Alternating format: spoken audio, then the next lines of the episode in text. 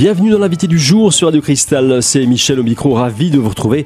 Et aujourd'hui, j'ai à nouveau le plaisir de recevoir Dominique Piller, responsable UFC Que Choisir pour la région Lorraine, euh, dans le cadre d'une thématique consommation. Monsieur Piller, lors de notre dernière émission, pas plus tard que la semaine dernière, eh bien, nous avons abordé ce thème euh, des énergies renouvelables sous l'angle euh, du démarchage à domicile avec tous les risques, bien sûr, que cela comporte et notamment les tarifs magnifiques proposés dans ce genre de contrat.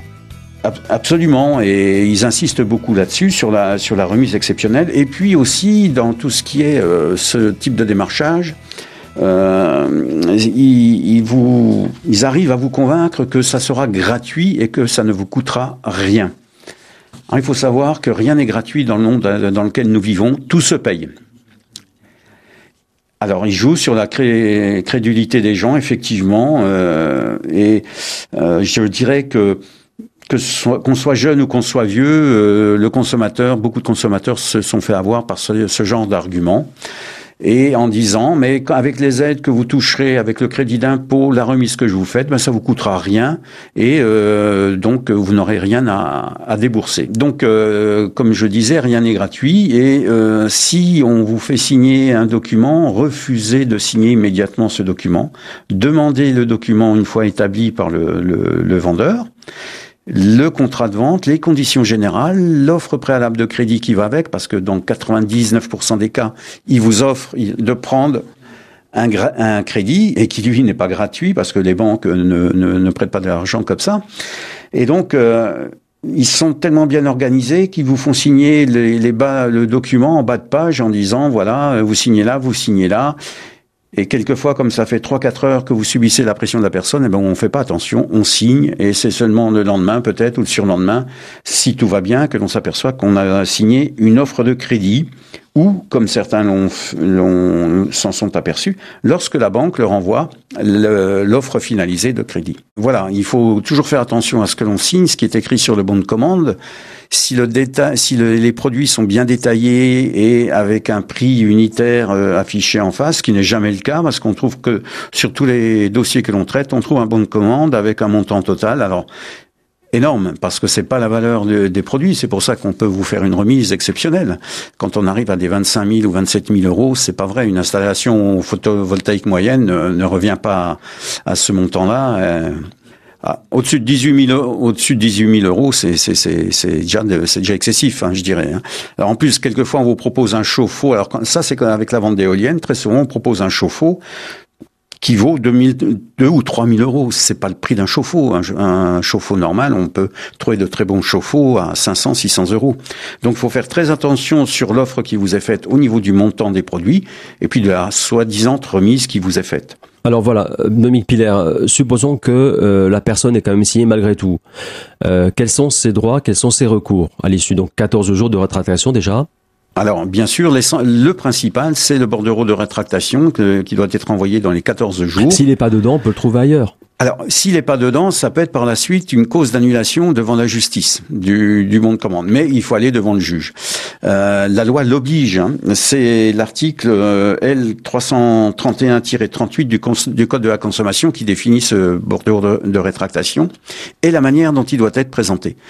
Donc c'est ce qui nous sert d'argument lorsqu'on a renégocié euh, avec ces sociétés euh, s'il est bon de. de, de c'est un vice de forme, on peut dire ça. Hein. C'est un, vice de forme, absolument. Oui, oui, comme si lorsque le bon de commande n'est pas euh, rempli correctement, c'est un vice de forme. Alors la jurisprudence, elle est là, mais tous les juges ne jugent pas de la même manière. Euh, bon, donc, euh, mais on arrive quand même, lorsqu'on intervient en faisant, en signalant les, les problèmes euh, de non-conformité vis-à-vis de la loi, on arrive très souvent à obtenir un, un règlement. Quoi qu'il en soit, Dominique Piller, même si ce bon de rétractation ne figure pas sur le bon de commande, on, on, on a le, le droit de rétractation et là, bien sûr, de toute façon, quel qu'il soit, quel, que soit le support, on peut le rédiger sur un papier libre. Absolument, on peut le rédiger sur un papier libre à condition de bien mettre, comme on l'a dit tout à l'heure, toutes les références du numéro du bon de commande, de la date, du lieu, enfin, etc.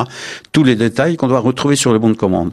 Alors, je dis ça, tous les détails qu'on doit retrouver sur le bon de commande. Lorsque vous avez signé quelque chose, exigez le double des documents très souvent, le démarcheur s'en va avec et les gens n'ont plus rien en main. Alors ça peut paraître surprenant, mais malheureusement c'est le cas. Oui, quelqu'un, un, un, vendeur indélicat peut très bien euh, abuser de la personne mhm. euh, jusqu'au bout. Mhm. Voilà, tout à fait.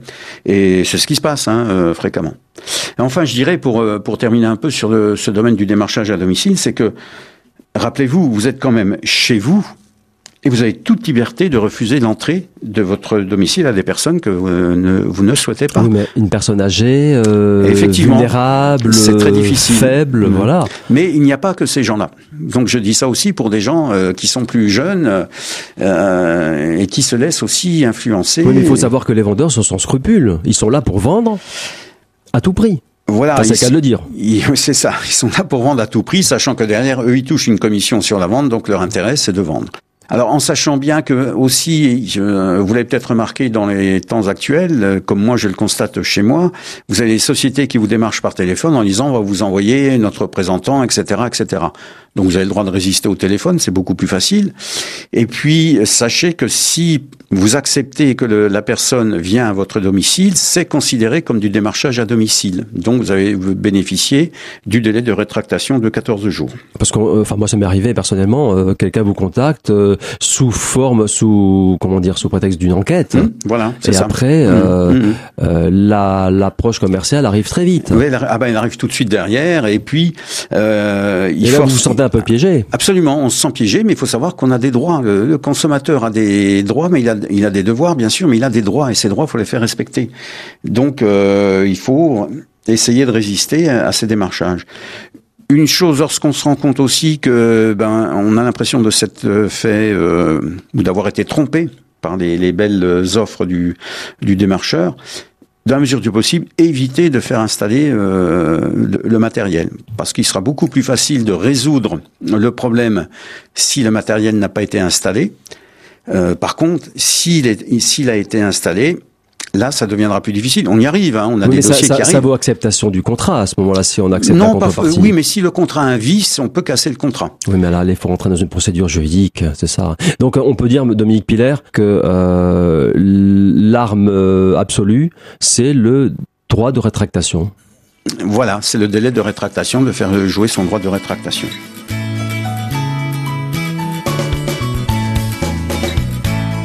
Fin de la première partie de cette émission consacrée aux énergies renouvelables. On se retrouve dans un instant avec Monsieur Piller.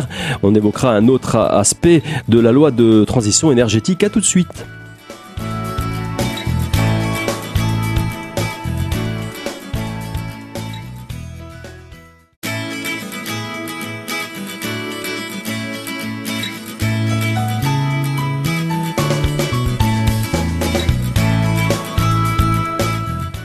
Deuxième partie de cette émission consacrée aux énergies renouvelables et je suis toujours en compagnie de Dominique Piller qui est responsable de l'UFC Que Choisir pour la région Lorraine. Alors monsieur Piller, on a déjà évoqué, on a déjà abordé plusieurs volets de cette loi de transition énergétique.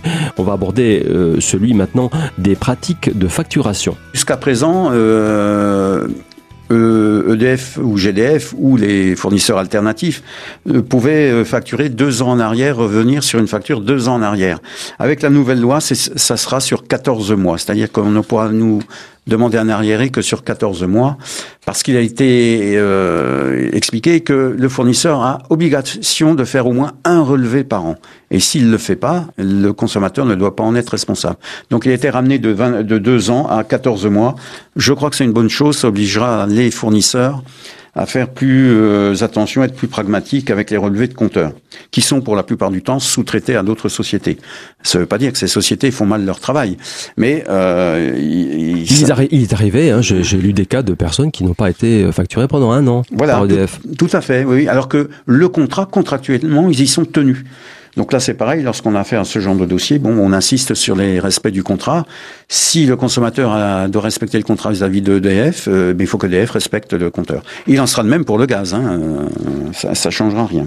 L'effacement électrique, Dominique Piller. Alors ça, c'est, en préparant cette émission, c'est un, un concept que j'ai découvert. Vous pouvez nous en dire plus? Ah, l'effacement électrique, oui, oui c'est Parce que je suis sûr qu'il y a beaucoup de personnes qui ignorent cette, euh, cette disposition. Voilà, c'est la loi a prévu l'effacement électrique, donc ça, c'est un décret C'est un décret qui est paru en, début d'année. Alors ça consiste euh, à, euh, entre guillemets, je, je, résume un peu simplement, soulager le réseau ERDF lorsqu'il y a un pic de consommation. Alors pour ce faire, d'abord ça va concerner que les logements qui sont chauffés à l'électricité et sur des euh, foyers volontaires à, cet exercice. Donc l'effacement diffus des consommations d'électricité, ben, ça consiste à réduire ou à couper de façon momentanée la consommation de courant. Pour cela, chez les particuliers volontaires se chauffant à l'électricité, une société privée qui s'appelle Voltalis, hein, et il n'y en a qu'une à l'heure actuelle, malheureusement, il n'y a pas de possibilité de choisir. Voilà, sachant que euh, cette société sont des anciens cadres de EDF qui sont euh, dirigeants. Va, cette société va installer des boîtiers. Et donc, quand il va faire très froid et que les pointes de consommation électrique euh, risquent de provoquer des coupures de courant sur une partie de la France, ou encore quand il faudra mettre des moyens de production très onéreux en service pour répondre aux besoins, les boîtiers vont déclencher des coupures momentanées des radiateurs électriques et du chauffe-eau pour soulager le réseau électrique. Donc ça, pourquoi pas?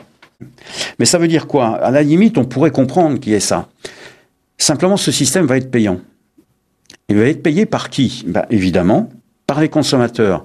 Et à qui va aller cet argent? Eh ben, cette société privée.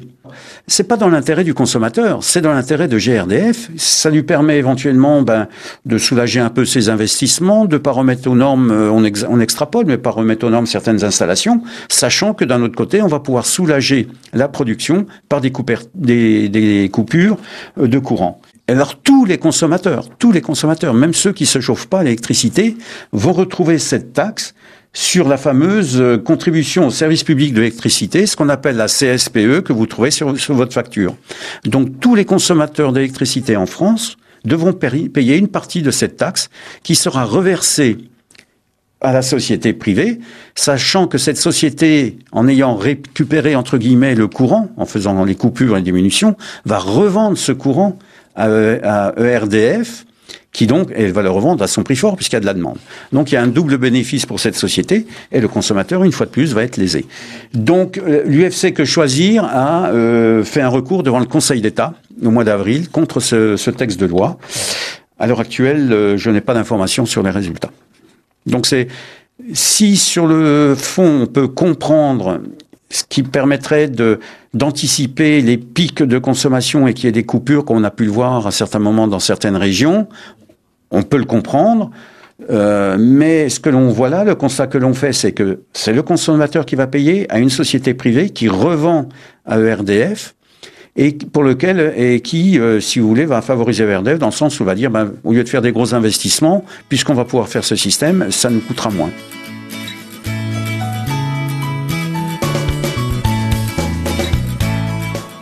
De la deuxième partie de cette émission consacrée aux énergies renouvelables. Et on se retrouve dans un instant avec un autre aspect de la loi énergétique, celui de la prolongation de la trêve hivernale. À tout de suite.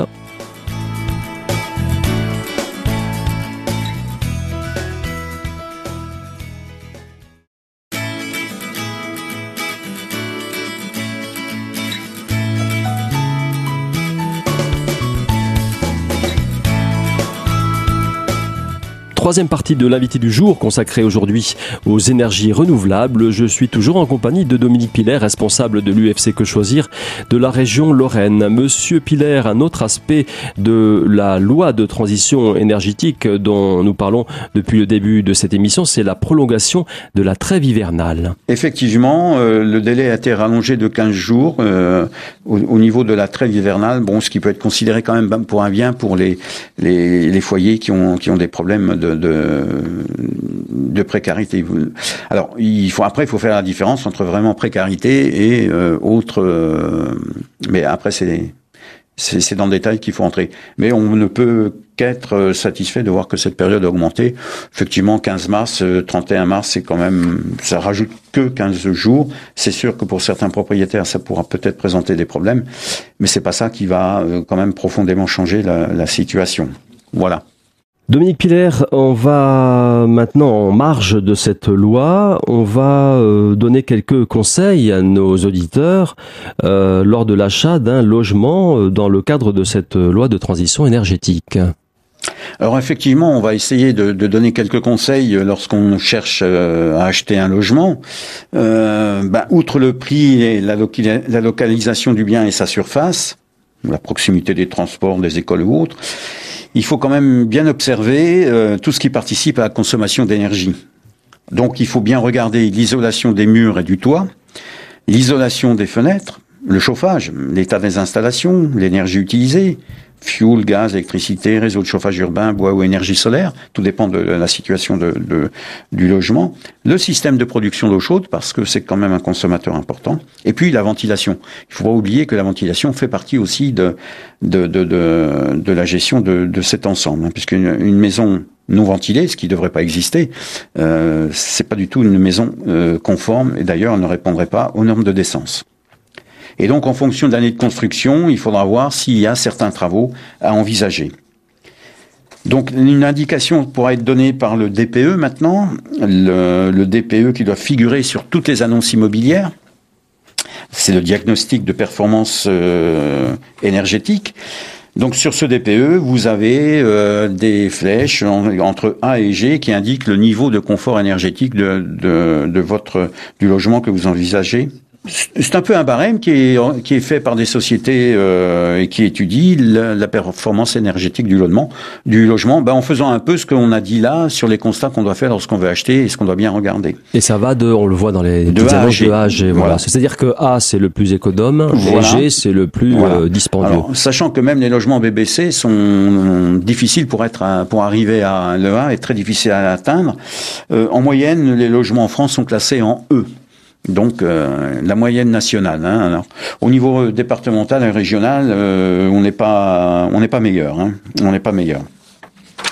Donc, et ce qu'il faut regarder aussi, ben, c'est effectivement l'énergie de chauffage, de production d'eau chaude, comme on l'a dit, et voir si euh, vous pouvez éventuellement changer. Alors, sachant que pour ce qui est électricité, gaz, vous êtes libre de choisir votre fournisseur. Hein. Si vous êtes locataire, le propriétaire ne peut pas vous obliger à garder EDF ou euh, Direct Énergie ou un producteur alternatif si vous, vous choisissez d'en prendre un autre.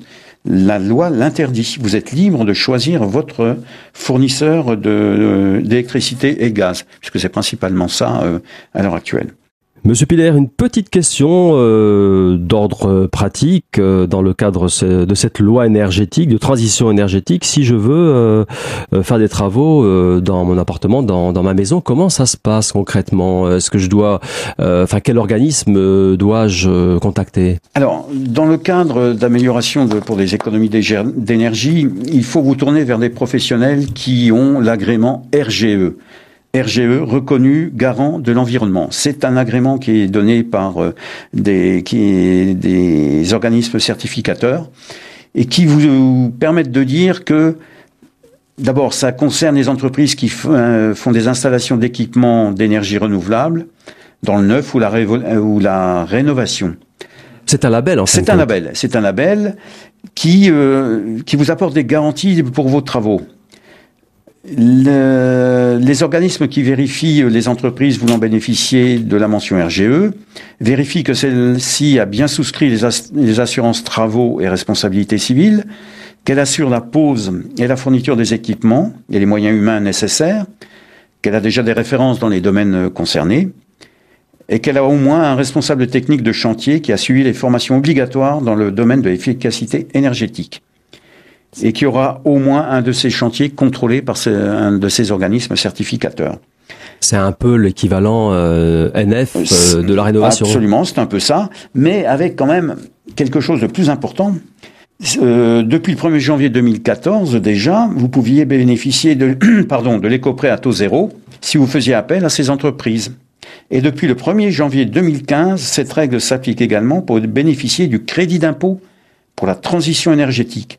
C'est le principe d'éco-conditionnalité. Euh, ça veut dire quoi? Ça veut dire que pour les impôts, si vous n'avez pas pris une entreprise euh, classée RGE, votre euh, crédit d'impôt ne sera certainement pas accepté. C'est une garantie dont il faut s'entourer. Voilà.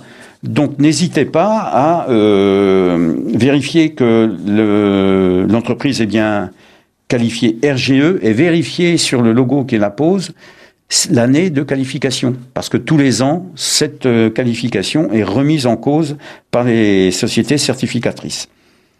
Voilà, je crois que c'est important à dire, parce que derrière, il y a, euh, comme on dit, euh, de l'argent en jeu. Dominique Piller, je vous propose d'inaugurer une nouvelle euh, rubrique dans cette émission, la rubrique des idées reçues. Et pour cette première, eh bien, j'ai pas mal rigolé parce que vous m'avez apporté un cas concret. Alors, je cite, avant d'exploser, avant d'éclater de rire, hein, ma tondeuse à gazon autoporté doit être assurée comme un véhicule. Et c'est vrai. Eh bien oui, votre tondeuse à gazon autoportée, c'est-à-dire le petit, le petit tracteur, comme on dit, hein, où on s'assoit dessus et on tond son, sa pelouse, doit être, doit être assurée comme un véhicule terrestre à moteur. Et la jurisprudence, euh, elle, considère donc une tondeuse autoportée comme un véhicule terrestre à moteur, car elle dispose de quatre roues et d'un siège pour que le conducteur puisse la manœuvrer. Et c'est un arrêt de la Cour de cassation du 24 juin 2004. Donc c'est vraiment ancien.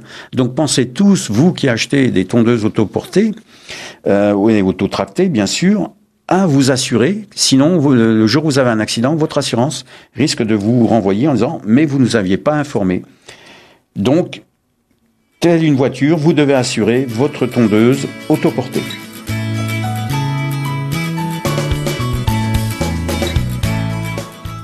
Fin de cette émission consacrée aux énergies renouvelables. Je vous donne rendez-vous très très prochainement pour une nouvelle thématique de l'invité du jour sur Radio Cristal.